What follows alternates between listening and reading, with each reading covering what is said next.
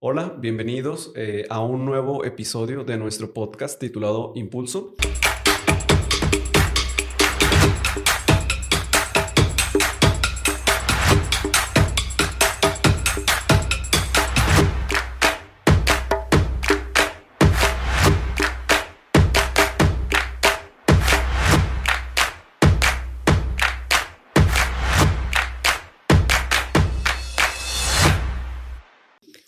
Para mí en esta tarde eh, una bendición y un, honor tener en este episodio a una persona que, eh, bueno, conozco ya hace muchísimos años. Es una persona que, que queremos mucho como familia, que queremos como iglesia y que, bueno, Dios nos permite en este tiempo poder compartir con ella este espacio.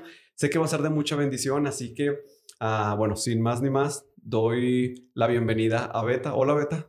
Hola, Oliver. Buenas tardes. Pues nos da muchísimo gusto tenerte en, como invitada en este espacio. Sé que va a ser una plática de mucho impulso, como lo dice este podcast, de mucha bendición. Y pues se nos hizo ya por fin tenerte, tenerte aquí. ¿Cómo es? ¿Cómo te sientes? Yo, eh, pues me siento muy agradecida con Dios. Creo que ya la invitación estaba a partir de diciembre. Por cuestiones eh, personales no puedo asistir. Pero bueno, ya estoy aquí lista para, para contestar preguntas. Siempre me gusta decir esto, Beta, y me gusta siempre arrancar con el tema de, e, este es uno de los proyectos que como Iglesia Cristo vive, bueno, tú has caminado con nosotros, tú has visto el, el, el, desarrollo que ha tenido la obra, la iglesia, y siempre me gusta en cada persona que, que traemos como invitado ponerles en el contexto del por qué nace este podcast, ¿no? Este podcast es ese espacio para que las personas que puedan tal vez no tienen la posibilidad o tal vez, no sé, por algún otro paradigma, por alguna, a lo mejor alguna idea, no han cruzado la línea de asistir a una iglesia cristiana, que puedan ver las personas que estamos dentro de, que somos personas, eh, se puede decir, ordinarias, con defectos, con detalles, con pruebas, con luchas, pero que hemos sido levantados por algo que en nuestras fuerzas nunca hubiera sido posible, que es la gracia de Dios, y cómo el relacionarnos con Dios nos trajo tanto bien. Es por eso que me imagino yo siempre este espacio de este podcast como esa caja de cristal en donde las personas que están afuera puedan ver y puedan decir, ah, ok, es que no las personas que asistan a una iglesia son perfectas, no tienen ningún problema, todo es color de rosa, sino que al contrario, a lo mejor estamos rodeados de situaciones que retan nuestra vida, pero que estamos anclados a Dios y que esa esperanza queremos transmitir a las personas que nos escuchan y que puedan animarse a decir, yo creo que hay un espacio también en mí, eh, eh, eh, para mí en esta iglesia. Yo creo que Dios tiene un propósito y yo creo que si lo hizo Dios con ella o con él, lo puede hacer también conmigo. ¿Cómo tú ves este espacio del podcast? Bueno, yo veo este espacio de, de, un podcast como una, como tú dices, un espacio para que la gente conozca lo que realmente es la vida cristiana, los desafíos, las situaciones que pasamos. Pero lo hemos comentado ya y creo que es de bendición para mí. Escuchar cada episodio me, deja, me ha dejado a mí una enseñanza. Eh, yo creo que las personas que han tenido la oportunidad de escuchar, cada una de las personas que han estado aquí, en algún momento se han identificado y han dicho, yo he pasado por eso. Yo viví eso, yo me sentí exactamente igual que eso, que esa persona. Y como tú dices, es una esperanza para decir, eh, Jesús lo hizo en la vida de esa persona, lo puede hacer en mi vida, quizás no de la misma forma, pero Dios lo va a hacer en tu vida. Entonces yo lo veo como un espacio de bendición, un espacio de aprendizaje, porque aunque yo he pasado mucho eh, en los últimos cuatro o cinco años de mi vida cristiana, en cada una de las historias que yo he escuchado, eh, yo he aprendido algo y yo he sido retada a decir, yo me gustaría eh, no pasar por lo que esa persona ha pasado, pero sí decir, tener la convicción de fe, tener quizás el gozo, eh, ser agradecida con Dios con respecto a su propósito, eh, sentirme plena aún a pesar de que las cosas no salen como yo espero. Entonces, mm, yo espero que este espacio siga siendo de bendición para todas las personas que lo puedan seguir escuchando y de aprendizaje. Ok, Beta, y pues vamos arrancando con nuestro, nuestra plática, nuestro podcast de este día. Y antes que nada, bueno, quiero que las personas que tal vez escuchan esta plática, las personas que nos están acompañando, conozcan o tengan un contexto de quién es, quién es Beta, quién es Lilibet, quién es Lilibet Esquivel. Yo quiero que me platiques un poquito acerca de eso, de tu contexto, para que la gente pues pueda tener un panorama de cómo ha sido tu vida, ¿no? Bueno, mi vida es ordinaria, igual que las demás. Yo eh, soy Lilibet, eh, tengo 35 años. Em, de, tengo a mi papá y a mi mamá. Yo soy eh, de la ciudad de Durango. Mm, tengo dos hermanas. Tengo dos sobrinos. están mis cuñados. Mis papás son maestros. ¿Y tienes una hermana gemela? Tengo una hermana gemela. se llama Liliana. Mm, ah, soy casada. Mm, y pues Mm. De forma general, Beta, este, dices tú, bueno, viviste siempre al lado de tus papás, al lado de tus hermanas, viviste, uh, bueno, ahorita nos dijiste, ¿no? ¿Cómo es el tema de tener una hermana gemela? Yo creo que antes de, de iniciar con ahora sí que las la plática o los conceptos un poquito más profundos, yo siempre he tenido la curiosidad de qué significa tener una hermana gemela, o sea, cómo es tú que tienes la posibilidad de tener una hermana gemela y aparte de tener una hermana no gemela, no, gemela, no, no normal como la mayoría de las personas. ¿Cómo marcaba a ti eh, o desde niña tal vez el tener a una persona que nació el mismo día que tú, en el mismo, casi creo que instante? Bueno, es la pregunta que me hacen todas las personas que se sienten tener una hermana gemela. Y yo siempre contesto con la pregunta, pues, ¿qué se siente no tener un gemelo? Porque realmente yo no sé qué es vivir sin una persona a tu lado. Eh, tener una hermana gemela es como, como un regalo de parte de Dios. Tienes un apoyo, siempre tienes una compañera, tienes como esta contraparte de tú eres de una forma y ella es totalmente de otra y es como, como un complemento. Entonces, eh, siempre fue divertido, siempre estás acompañado, siempre tienes con quien platicar, eh, siempre tienes con quien estar. Quizás ya en algún momento de la vida los caminos se van separando por cuestiones personales, pero pero es siempre sentirte acompañado.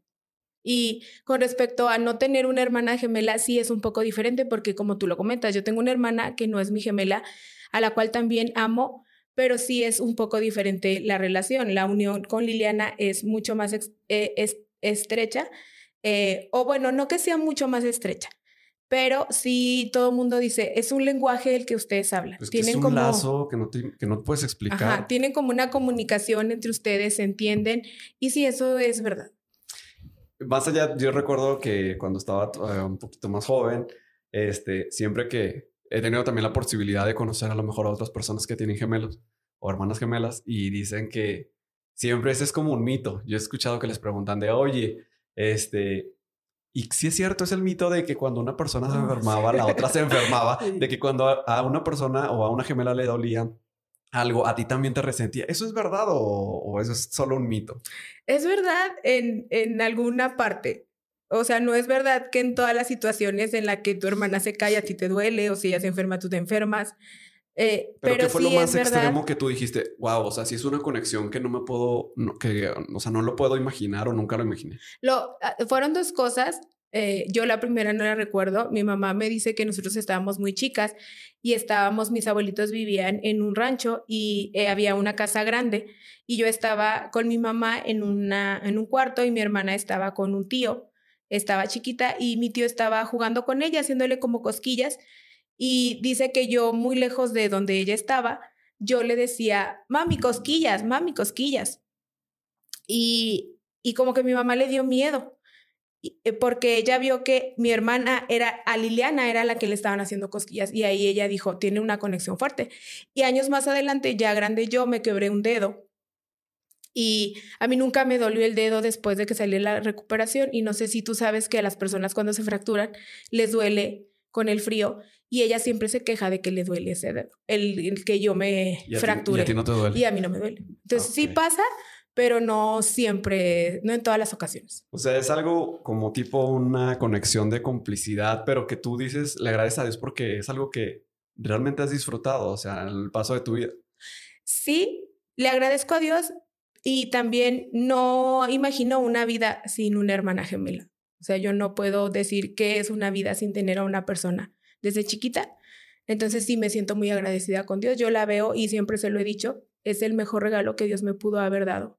Eh, tener una hermana conmigo, una hermana gemela. Ok, le mandamos saludos a Liliana que sé que va a escuchar este podcast y que va a estar ahí muy al pendiente, que también pues la queremos y, Y también a Payo. Para que no se nos sienta. También, sí, también a la, la, hermana no gemela. Sí, la hermana no gemela. Cabe recalcar. Ok, Beta, pues bueno, nos platicaste ya un poquito acerca de tu familia, originaria de Durango, de la tierra de los alacranes. Sí. Y bueno, algo de lo que ahorita hablabas, este, y yo compartía, de hecho lo dije, ¿no? Ya hace años tú has visto el caminar de nosotros como familia en el servicio a la iglesia, ¿no? En este lugar, aquí en San Sebastián.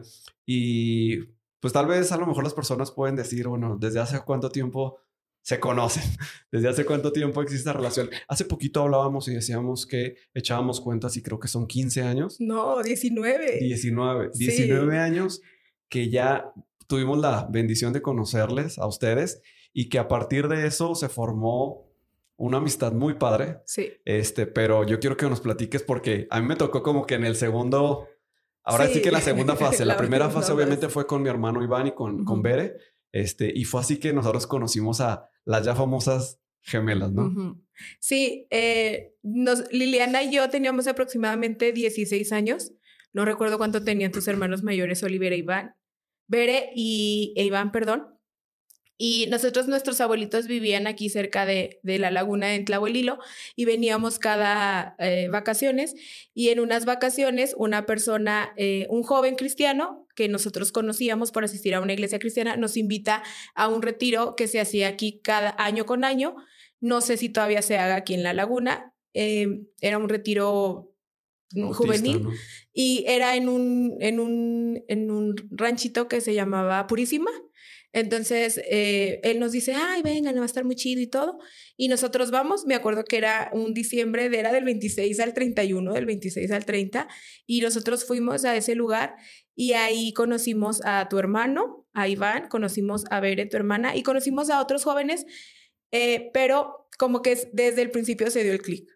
Más con, con tu hermano Iván, sí debo decir que como que Bere no, no se dio tanto esta unión. se dio primero con Iván. Sí, se dio primero con Iván y con un chico de Parras de la Fuente. Ahí como que se dio ese clic. Y después ya me acuerdo que al finalizar de esos días, nosotros no teníamos quien nos regresara de ese lugar a Tlahuelilo. Eh, no, perdón, sí, creo que a Tlahuelilo o a un lugar para agarrar un camión. Y ellos, no, eh, Iván nos dijo, ay, nosotros nos vamos a ir en una combi o en una camioneta, si quieren nosotros las llevamos al lugar que las van a estar esperando. Y nosotros les dijimos que sí, y ya en la camioneta empezó más la convivencia, que ustedes dónde viven y que cuántos años tienen, y desde ahí se hizo. Y me acuerdo que después, como cada eh, vacaciones nosotros veníamos, ya teníamos pues con qué nos quedaríamos, quizás con el Messenger, en aquel tiempo era el Messenger el que se usaba, porque no teníamos celular y tampoco estaba esto de los correos, pero oye, vamos a ir a Tlahuelilo y ya tu hermana, tu hermano Iván y tu hermana Beren nos dice, ah, pues lleguen a nuestra casa eh, y ya fue como em, eh, empezamos a venir a, tu casa. Nosotros, Liliana y yo hacemos cuentas y nosotros teníamos 16 años. Yo ahorita tengo 35 años, entonces son aproximadamente 19 años de amistad empiezan a conocer a mi hermana, bueno, Bere e Iván. Y luego después eh, ya, bueno, yo me uno al tema de conocerlas. Bueno, yo estaba adolescente en ese tiempo. Este, ¿crees? Bueno, sí. Y, y, ya me empiezo yo a relacionar también en el tema como ese círculo de amigos y que cada año, literalmente como tú dices, ¿no? En esas vacaciones organizábamos algo para poder vernos tal vez mínimo una vez al año.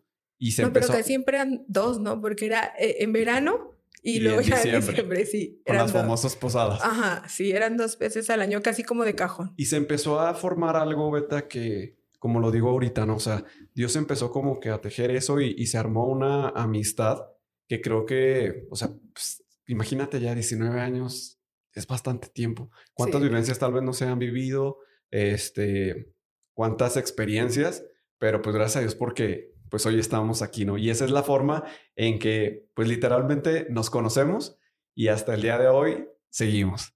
Entonces, este, eso fue como, ahorita mencionaste algo, Beta, que me llama la atención y me dices que el acercamiento que se tuvo con mi hermano fue en un retiro, en un retiro espiritual, de, jóvenes, ¿no? de jóvenes. O sea, esto me habla de que siendo una, se puede decir joven adolescente, tú tenías ya un conocimiento de Dios, asistes a una iglesia. Ajá. Y, pero ¿desde cuándo tú comenzaste a relacionarte con Dios, asistir a una iglesia cristiana o cómo se dio esto? Bueno, no sé si todavía se usa esta frase, pero en mis tiempos se usaba la frase de, de yo nací en una cristiana y yo eh, tuve una mamá que iba a la iglesia. Eh, tengo entendido que mi mamá iba porque mis abuelitos, papás de mi papá, la invitaron y por eso ella empezó a asistir. Entonces, cuando yo nazco, eh, cuando yo nací y mi hermana, nosotros siempre fuimos a una iglesia cristiana. Yo nunca asistí a una iglesia católica. Sí fui bautizada en una iglesia católica, porque tengo entendido que mi papá quería como esta parte de la, de la fiesta y cosas así.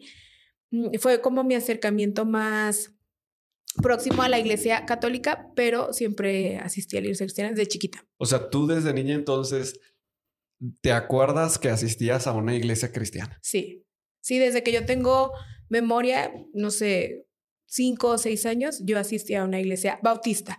En aquel entonces era eh, una iglesia bautista, la tercera iglesia bautista en Durango. Sí. Ok, Beta, y bueno, me dices, desde niña yo conocí a Dios o empecé a asistir a una iglesia, si lo quieres llamar así. Y bueno, ahorita platicaste en esos famosos retiros, o sea, viviste también tu juventud, si lo pudiéramos llamar así, dentro de una iglesia. Este, ¿cómo es el transitar de una iglesia cristiana para una niña, para una adolescente? ¿Cómo tú lo pudieras describir? Pues para mí fue bueno, como que fue lo que siempre conocí, no conocí otra cosa diferente. Eh, de niña, pues era ir con mis hermanas a esta de las escuelitas bíblicas cada domingo. Mi mamá asistía a la femenil en aquel entonces. Em, eh, yo recuerdo que eh, nosotros nos juntábamos mucho con un niño que era de nuestra edad, entonces como que siempre andábamos juntos y, y para todos lados, eh, como que crecimos juntos con él, entonces esa parte fue bueno, pero cuando ya más adolescente, como a los 15 años, Em, en la iglesia en la cual yo estaba, como que no había tantos jóvenes y eh, te digo, en esta parte de los retiros y los congresos, nosotros empezamos a conocer jóvenes de otras iglesias de Durango donde las uniones eran más grandes. Entonces, como que esa parte de que las uniones fueran más grandes, tuvieran más actividades, eso nos jaló a movernos de iglesia. Eh, siempre fui una joven activa, digamos, en esta parte de asistir a, en aquel entonces, no sé si ahora se le llame así, a una unión de jóvenes, eh, a las reuniones de jóvenes, o, organizar congresos. Esa fue mi vida cristiana de niña y de joven. Ok, Beta. Y fíjate, ahorita yo me puedo identificar tal vez en alguna parte contigo porque ahorita tomaste un término que, que también yo lo había escuchado, ¿no? El tema de una naciste en una cristiana y esto lo dicen como diciendo, pues desde niño tú asististe a una iglesia, ¿no? Es como tipo la traducción. Y tal vez yo lo comparto contigo porque, eh, bueno, mi vida fue así, ¿sabes? O sea, mi mamá, lo he platicado en el podcast donde estuvo Bere, platicando su testimonio o contándonos su testimonio, que a partir de la enfermedad de Bere, estando yo, bueno, en, en el vientre de mi mamá porque estaba embarazada de mí, ella empieza a conocer de Dios y a partir de eso ella empieza a acercarse a Dios, a una iglesia, a decir, quiero conocer a ese Dios que sanó a mi hija y que hizo el milagro en su vida. Entonces yo prácticamente desde que tengo conciencia, o sea, es asistir a una iglesia, este, mi mamá haciendo su labor, como dice en la Biblia, o sea, de encaminándote y decir, sabes qué, pues aquí te dan conocimiento de, pero yo no sé si tú um, lo viviste, pero en, de forma personal yo sí. En el tema de, esto es algo muy bueno, pero también creo que tiene un lado que es de mucho cuidado. En el tema de cuando eso se transforma en una costumbre, o tú lo puedes visualizar como tipo una tradición o si lo quieres llamar así, una mala religión. ¿A qué voy? A que a lo mejor tú ves y te digo, la costumbre, hay veces que tú dices, lo estás viendo como tipo una rutina, el asistir a una iglesia, el congregarte, el asistir a un grupo tal vez de jóvenes o de adolescentes o de niños, pero cuando menos lo esperas, tal vez alguna situación que está pasando a tu alrededor y sobre todo en la juventud empieza a mover y empieza a, tambalear tu vida espiritual, sobre todo pegando en la emocional, y hace que realmente no tomes a las cosas de Dios tan en serio, ¿sabes? O que lo veas como, ok, esto va a ser siempre, esto va a ser siempre la rutina y vayas desenfocando tal vez o desconozcas el por qué estás en una iglesia el por qué es importante para ti congregarte, el por qué es importante para ti conocer de Dios. Te digo, te envuelve la rutina, te envuelve eso, ah, esos hábitos que tal vez te digo en un principio son buenos, pero que tal vez te cuesta entender que la vida con Dios no es asistencia a una iglesia, sino que va más allá, tiene una trascendencia mayor. No sé si a ti te pudo pasar esto. Bueno, yo coincido contigo en el aspecto de que, de que se necesita esta, eh, em, esta ayuda o esta practicidad en la iglesia, que los jóvenes conozcan este tema de, de la formación de carácter, de, de, la necesidad que hay. Yo creo que, que la necesidad de los adolescentes en mi tiempo y ahora a lo mejor no son las mismas, pero sí son similares por la edad.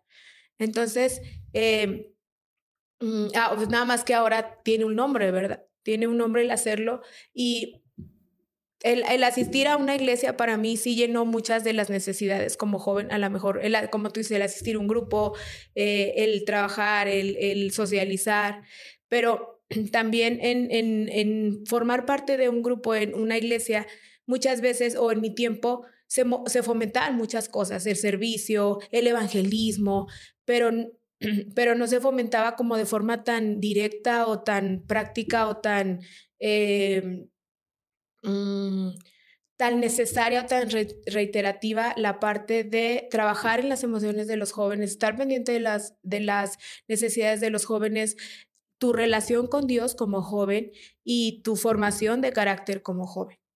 Sí, bueno, yo creo que ahorita tocaste un tema que también me parece muy interesante porque bien lo dices, ¿no? O sea, los desafíos que tal vez teníamos los jóvenes en hace 19 años, 19 años. son muy, o sea, son similares, tienen la misma raíz, si lo queremos llamar así, porque pues bíblicamente ahí lo dice, pero creo que las formas se han evolucionado y mucho, Beta. Sí. En el sentido en que yo creo que el tema de las emociones hoy en día sí son muy distintas a lo mejor a las problemáticas o situaciones que vivía un joven hace 18 años.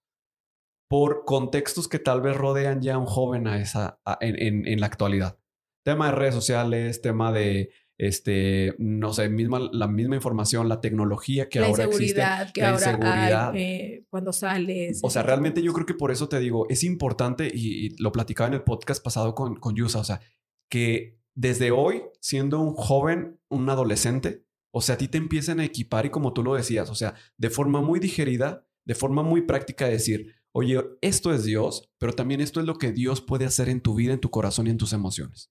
Sí, es que yo sí fui equipada, o sea, yo sí creo que fui equipada.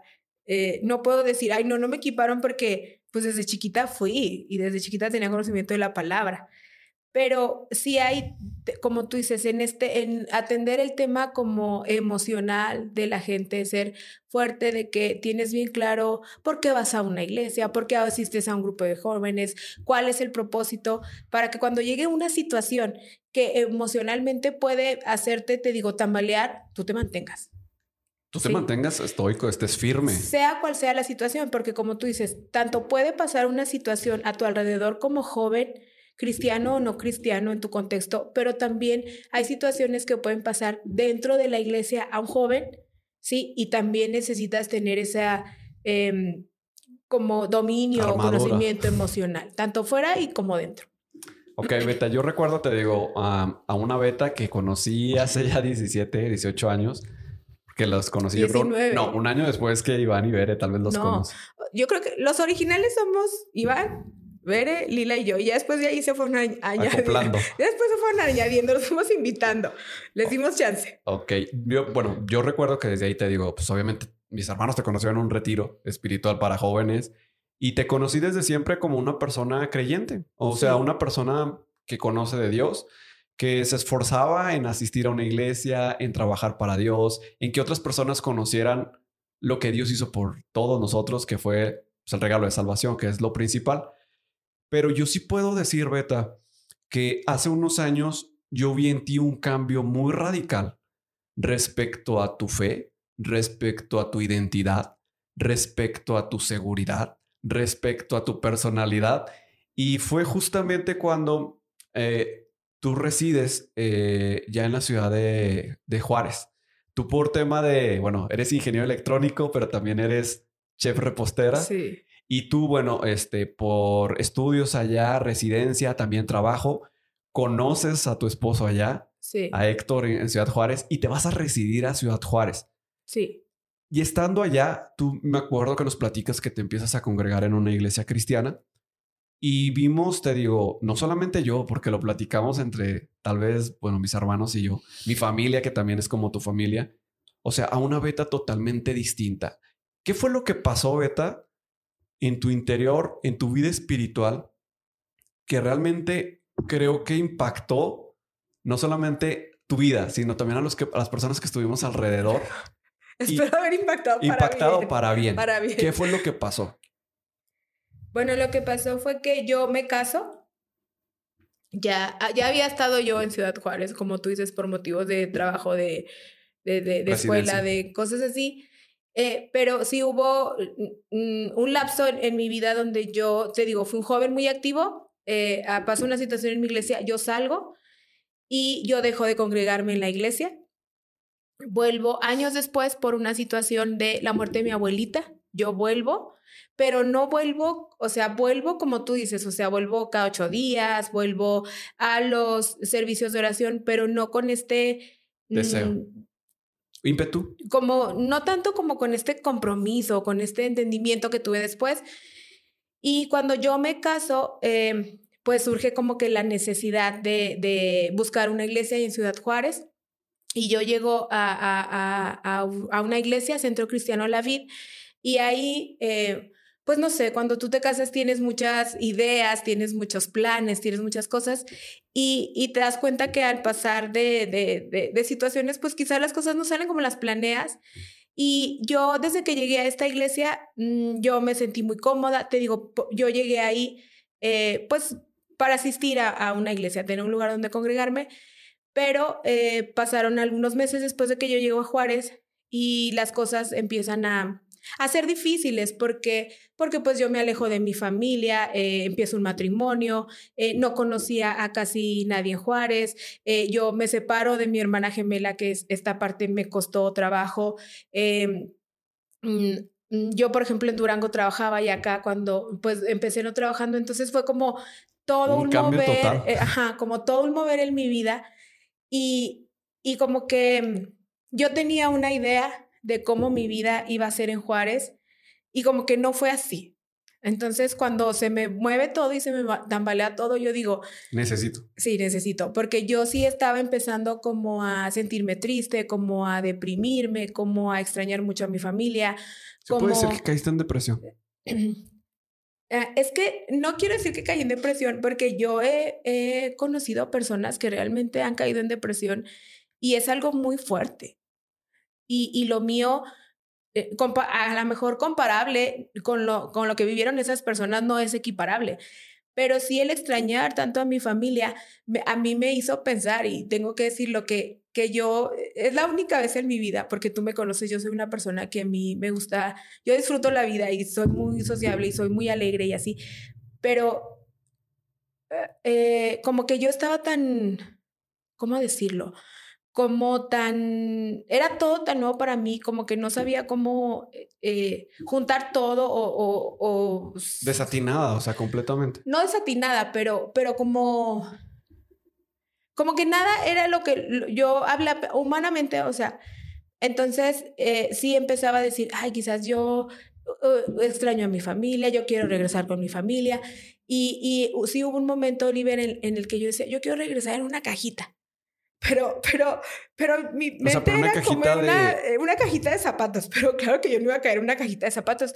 Y un día como yo racionalizando ese pensamiento, yo dije, en una cajita es como, como que se, ajá, o sea, regrésame así, pero regrésame. Entonces creo que si, si yo tengo que contestar si a la pregunta de si tuviste pensamientos suicidas en un momento y entraste en depresión, fue en esta etapa de mi vida. Entonces eso me hace a mí decir, eh, yo necesito algo diferente. Necesito sí. a Dios, o sea, intervenir sí. en mi vida. Porque cuando es el, el, empiezo de una nueva vida, en un matrimonio, en una nueva ciudad, con nueva gente, eh, tú dices, bueno, es el empiezo, no puede empezar tan mal. O sea, no puede ir todo tan mal. Entonces ya es cuando dices, quiero empezarlo de la mejor forma. Y eh, yo creo que eso fue lo que detonó en mí. Eh, este cambio que tú dices, este cambio radical en mi vida que Dios hizo ver. Ok, Beta, entonces me dices que o nos dicen, nos cuentas que cuando viste toda esta situación de Ahora sí que no era lo que esperaba. Sí, o sea, te cuento Nada era lo que desastre. esperaba. No, nada era lo que Y dijiste, esperaba. yo necesito realmente que Dios intervenga en mi vida porque sé que si no, como tú decías, con esos pensamientos tal vez que se estaban apoderando ya de ti, no lo sabemos que el campo del diablo es la mente. Sí. Y ahí va a empezar a bombardearte. Tú, en a lo mejor en el conocimiento que ya traías de Dios, o sea, el espíritu literalmente te está hablando diciendo, necesitas Sí. conectarte a algo. Asistes a la vid, Sí, la conoces Santo ahí la este, y empiezas a, a- ¿Qué empieza a pasar ahí en tu vida? O sea, cuando yo le comparto a, a una amiga ahí, es que sabes que me siento así, y ella me dice, no, es que sabes que necesitas un discipulado. Entonces fue como mi primer acercamiento con esta palabra que ya ahora eh, se usa mucho en las iglesias y creo que es muy necesario y to- todas las iglesias deberían es, de, de y- y es- tener, ¿no? y es la base y es la clave, ¿no? De una vida cristiana. Entonces, em, y yo digo, ¿cómo de qué se trata esto, no? Y, y ya... Fíjate, teniendo cuántos años siendo Sí, o sea, cristiana? teniendo eh, pues 30 años, eh, eran 30 años, como que yo nunca había escuchado esta palabra, o sea, para mí fue un término totalmente nuevo. Y, y yo dije, ¿cómo hay que, a ver, tío, explícame qué se trata, ¿no? Y ya ella me dice, y yo digo, sí, yo quiero eso. Yo necesito eso ahorita, en este momento de mi vida. Y yo te puedo decir que a lo mejor en otro momento de mi vida yo hubiera dicho, si a mí me hubieran ofrecido eso, yo hubiera dicho, no, a ver, espérame tantito. Yo ahorita no lo quiero, no lo necesito. Pero era tanta mi necesidad que yo dije, lo tomo. Y fue ahí donde Dios empezó a hacer su obra, a transformar mi vida. ¿Y qué fue lo que tú empezaste a ver? O sea, ¿de qué fue lo que te empezaste a enterar? ¿Qué fuiste, qué fue lo que empezaste a descubrir? ¿O qué cosas Dios te empezó a mostrar de decir, necesito que entiendas esto, Lilibet? Y si yo puse, eh, o si dentro de mi soberanía permití que llegaras hasta aquí, es para esto. ¿Qué descubriste? Bueno, yo descubrí, te digo, como esta palabra de discipulado, o sea, yo ni- nunca la había escuchado. Siempre en las iglesias es discípulo, di- discípulo, Son los que estuvieron Sí, ¿no? Con caminando Jesús. con y tú dices, y tú te imaginas a Juan y a Pedro y a, to- a, a los doce, ¿no?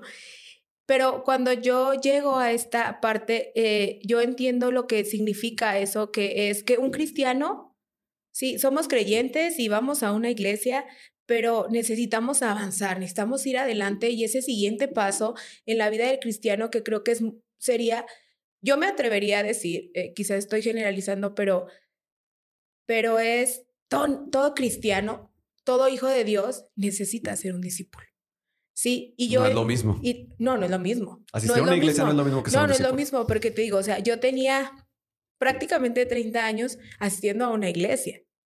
Sí, y, y tú me podías ver como una joven muy activa y organizando congresos y desvelándome por, por, por todas estas cosas, pero yo no me considero que, que fui eh, una discípula en ningún momento de esos 30 años.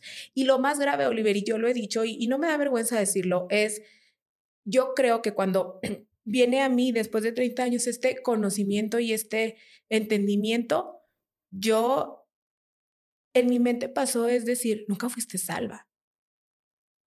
Porque había momentos de mi vida que sí me comportaba como, como una hija de Dios, pero había momentos en los que no, y no me refiero a esta parte de que se asusten de, muchos van a escuchar este podcast y van a decir, ay, Lilibet, o sea, no me refiero a, a- a que yo a lo mejor tomé o... Hiciste de cosas que a lo mejor humanamente Sí, a la vista dicen, wow. No, ajá, pero, pero vivir totalmente apegado a lo que Dios dice, me refiero a esta parte del amor, de, Identidad. de la formación de carácter, de la identidad, de entender quién eres en Cristo y sobre todo de la primera cosa que a mí me enseñaron eh, en, este, en esta, empezar a caminar en, en, en, con Dios, realmente fue, tú tienes que ser como tu maestro.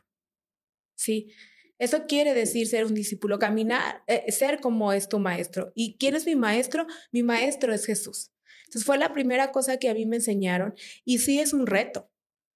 Sí es un reto com- para como los cristianos porque es una vara muy alta, porque es un camino, porque es mm, un sacrificio, porque es abandonar muchas cosas, porque sabes también yo que aprendí en este proceso es reaprender.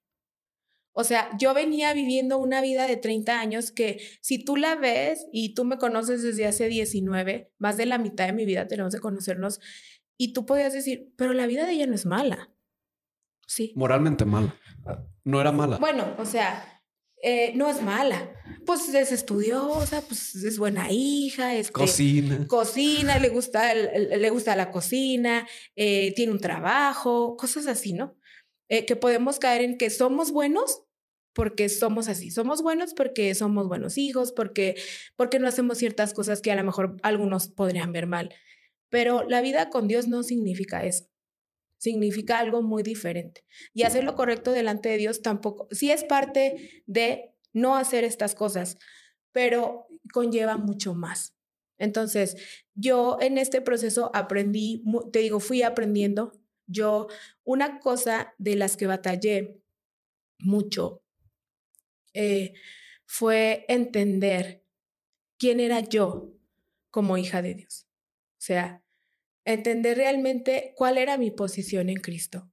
Era su hija, pero Él me había dado una identidad, Él me había adoptado, sí. Para mí me, me costó mucho, o sea, fue algo en el que batallé. No sé por qué batallé tanto, pero me costaba entenderlo. Que había sido adoptada, que me amaba, eh, que me había dado, te digo, que me había dado una posición, que me había sacado de, que me había llevado de, o que quería llevarme a una vida mejor. Esa parte fue muy difícil eh, para mí en este proceso.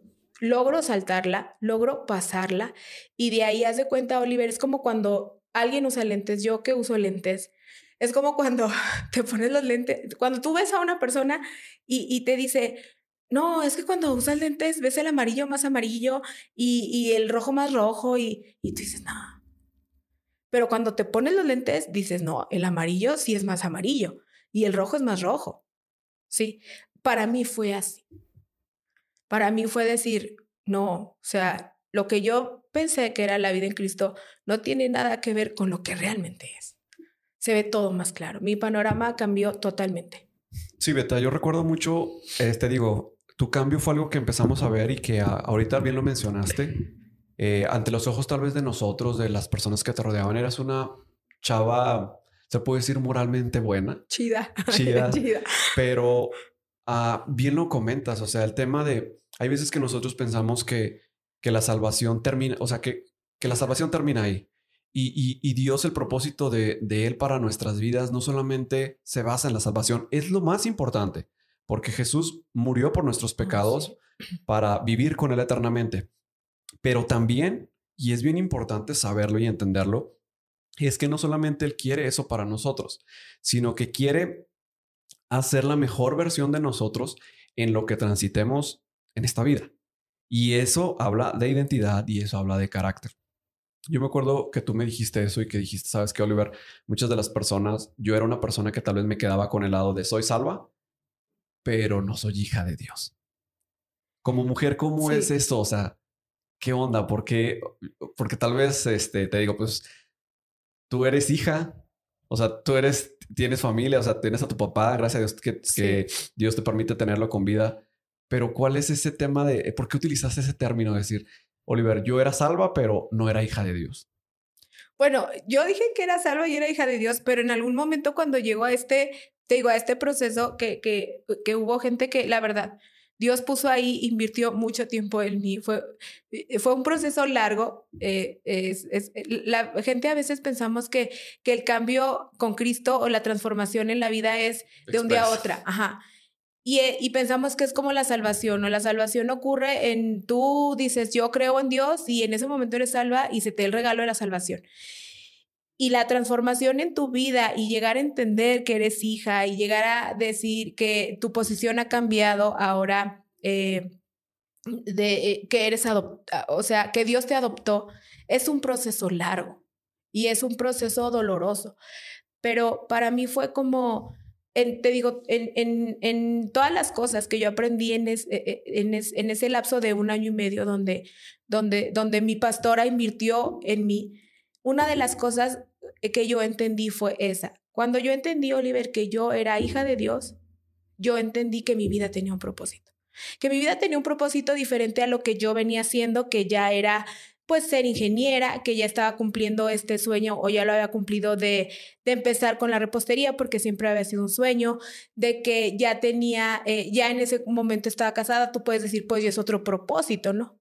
Pero cuando yo empiezo a avanzar, yo descubro que Dios tiene un propósito más para mí, específicamente como hija. ¿Y cuál fue ese propósito? El propósito fue que, que yo tenía que hablarle a las personas de lo que Dios había hecho en mi vida. Que yo tenía que hablarles y como tú dices, decirles, no te conformes con la salvación. Es bonito saber y despertarte y decir, el día que yo muera, porque yo siempre lo he dicho, o sea, yo tengo la convicción que el día que yo muera voy a partir a la presencia de Dios. Yo ahora tengo esa convicción. Pero, pero la vida de, del discípulo o del Hijo de Dios debe ser una vida, como te dije, que refleje el seguir a su maestro. Y eso sí es algo que no pasa de la noche a la mañana. O sea, no pasa, no llega una hada madrina y te toca con una varita mágica y te dice, tú ahora vas a ser más amorosa, vas a ser más servicial, vas a entender que tienes un propósito.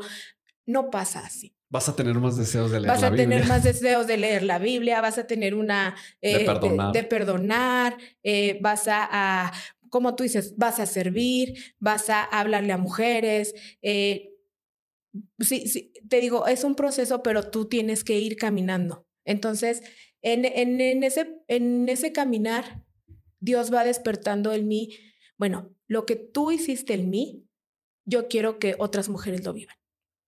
¿Sí? Y, y, yo sí tengo que decir que mi vida, si puedo generalizar, no fue mala, porque yo he conocido mujeres que han tenido vidas muy difíciles. ¿Sí? Pero sí puedo decir que no era la vida que Dios tenía para mí. Entonces, a mí me gusta hablarle a las personas, específicamente a las mujeres. Yo en este proceso, al final, casi en mi proceso, entendí que Dios tiene un propósito. En la iglesia le decimos un llamado y es, ve y compártele a las personas que Dios puede eh, transformar tu vida, pero específicamente conmigo fue con mujeres. Así fue. ¿Y cómo se dio esto? ¿Cómo? Pues te digo, se dio de esta necesidad de decir, yo quiero que las mujeres tengan lo que a mí se me ha dado de parte de Dios. Y que si tienes una vida muy mala, porque hay personas de veras, hay mujeres que han vivido situaciones muy, muy difíciles de, de abuso, de violencia, de, de, muchas cosas. Y, pero también a lo mejor tú puedes decir, pero la vida de Lilibet no era mala. Pero sí, era una vida no en plenitud. Era, si yo pudiera ponerle en una escala de colores, quizás era una vida gris. Sea, sea como en la escala de colores que esté tu vida, sea muy mala o sea gris como tú la veas, o sea buena, el, el hecho de, de, de poder, una de las satisfacciones más grandes es, y voy a usar una frase que, que a mí me, me, me dijo mi pastora de Ciudad Juárez, es poder sembrar en la vida de las personas lo que fue sembrado en mí. Eso para mí es muy satisfactorio. Creo que, que por eso yo hago lo que hago, por eso yo atendí este llamado que Dios me dio de decir, ve y comparte a las mujeres, como que quiero decir eh, que se enteren que Dios tiene una vida mejor para ellas, que Dios puede transformar sus vidas, aún siendo una joven muy pequeña, porque digo, yo he tenido la oportunidad, gracias a Dios, Dios ha sido bueno de trabajar con, con jóvenes, como en tu iglesia eh, hace unos años, pero también con mujeres de hasta 80 años, que tienen la misma necesidad. ¿Cuál es su necesidad? ¿sí? Vivir la vida en plenitud que Cristo tiene para ellas, pero haciendo las cosas de forma diferente. ¿Y qué es hacerlas diferente? Pues hacerlas como Dios dice que las hagamos y vivir de la forma que ellos quieren. Y yo recuerdo también que una de las cosas más satisfactorias para mí, que, que me motiva a seguir adelante, es ver cómo Dios transforma la vida de estas personas. Sí, eso, eso no tiene precio. E, eso no se compara con nada. Sí, ah, son, todas pasan por situaciones diferentes, todas tienen procesos diferentes, todas pasamos por problemas o situaciones, tú podrías decir iguales, pero todo lo, todas las vivimos de forma diferente. Pero yo recuerdo que una vez yo le, yo le hice esta misma pregunta que tú me, me dices a, a, a, mi pastora y yo le decía, ¿por qué sigues en esto? De, de, de hablar, compartir. de compartir. Y ella me decía, es que ver lo que Dios hace en la vida de las mujeres, ver cómo Dios transforma la vida de las personas, eso es lo que te impulsa a seguir adelante. Entonces, yo creo que eh, esas, esas cosas han sido las que a mí me han llevado a. No se compara a ningún reconocimiento o a ningún plato de chef repostero. Yo creo que no se compara, como bien lo dices, cuando tú ves el cambio en una persona y lo que Dios hace a través de una vida, tú dices, es el aliciente y es la inyección de gasolina que se requiere para, no sé, disminuir, omitir o desacreditar todo cansancio o todo pensamiento que tal vez pueda bajarte el ánimo para decir ya no más, ¿no? Sí, o sea, el enemigo viene eh, y te dice, te digo, hay situaciones en las que tú dices, ¿cómo lo voy a hacer? ¿No? Pero Dios te dice, tú no te preocupes. O sea, yo he entendido, Oliver, también en estos casi cinco años que yo no hago nada. Sí, o sea, el que lo hace es Dios. Y humanamente yo a veces digo, ¿cómo le voy a hacer? ¿Cómo ministrar a una persona de 80 años? A una persona, ¿Cómo ministrar a una persona de 80 años? ¿Qué le puede enseñar una chica de 35 años a, a una persona de 80 años? Pero muchas veces Dios me ha dicho, a ver, no, no, Lilibet, o sea, no eres tú, soy yo el que lo va a hacer. ¿Sí? Entonces, eso, eso también es decir, bueno, tú hazlo, Dios, úsame tú, yo quiero ser tu instrumento. Y cuando ves que Dios lo hizo, ¿sí? Entonces dices, Él lo puede seguir haciendo en la siguiente y en la siguiente y en la siguiente persona. Ok, Beta, pues yo te quiero agradecer mucho por este espacio. Eh, te doy muchas gracias porque has estado con nosotros caminando en el establecimiento de esta iglesia. Has estado ahí hombro con hombro. Has sido esa persona y esa amiga que has estado con nosotros apoyándonos. Y pues yo agradezco esa disposición que Dios ha puesto en tu vida para también servir. Y me da mucho gusto que Dios esté haciendo todo esto contigo.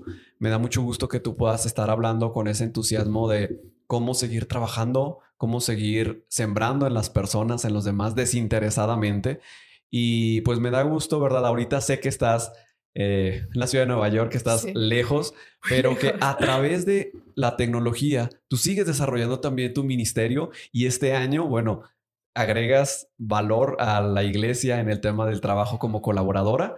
Y pues me da muchísimo gusto que estés aquí y pues me dio mucho gusto tenerte en este espacio, en este podcast, en este podcast, perdón, y pues sabes que es tu casa.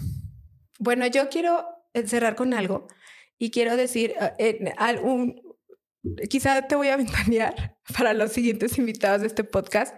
Eh, yo creo que si tú si yo pudiera poner un, un, un, nombre a este podcast sería que la gente tenemos que atender el llamado. Sí. O sea, ¿por qué? Porque como tú lo dices, o sea, yo quiero que todas las mujeres entiendan de yo tengo un llamado para ti, tengo un propósito y lo tienes que seguir. Y a veces, Oliver, nos resistimos. Yo me resistí mucho tiempo. O sea, yo me alejé de Dios, yo tomé malas decisiones en mi vida, pero aún así como que Dios me recordó en, este, en estos años que yo he tenido es, yo tengo un propósito, yo, yo soy el que te estoy llamando. No quito el dedo Sí, o sea, escúchame porque yo soy el que te estoy hablando. Y si no quieres entender ahora, lo vas a entender después. Sí, y yo quiero animar a todas esas personas que, que escuchan este podcast, que a veces pudieran decir, mm, vamos a una iglesia y vemos a alguien que sirve y hace las cosas y, y, y piensa, pero yo qué voy a hacer? Yo nunca lo voy a hacer como él. Eh, Dios transformó su vida, pero no puede transformar la mía. No. Yo recuerdo mucho y, lo voy a, mencionar que yo creo que tú fuiste la primera persona que a mí sí eh, me, me, me, me dijo, tienes un llamado, porque ni siquiera yo lo creía. Te digo, mi, mi perspectiva de mí misma como hija de Dios quizás estaba tan errada que yo no podía entender que Dios tenía un llamado para mí. Y yo recuerdo que en una plática que tú y yo tuvimos, tú me dijiste, es que yo creo que Dios tiene un llamado. Yo creo que tú también lo sabías cuál era, ¿verdad? Pero tú me dijiste eso. Entonces yo ahora lo sé, yo ahora tengo esa certeza en mi vida. Y yo invito a las personas a que escuchen el llamado de Dios. Escuchen el llamado de Dios en su vida personal, ¿sí? Y en su vida espiritual. Ok, Beta, pues te agradezco muchísimo. Sé que esta plática va a ser de impulso a muchas personas y pues a todas las personas que nos están viendo, que nos están escuchando, les invitamos a que vean nuestro próximo episodio porque sé que como lo fue hoy, va a ser de mucho impulso y bendición a sus vidas. Nos vemos hasta la próxima y que estés muy bien.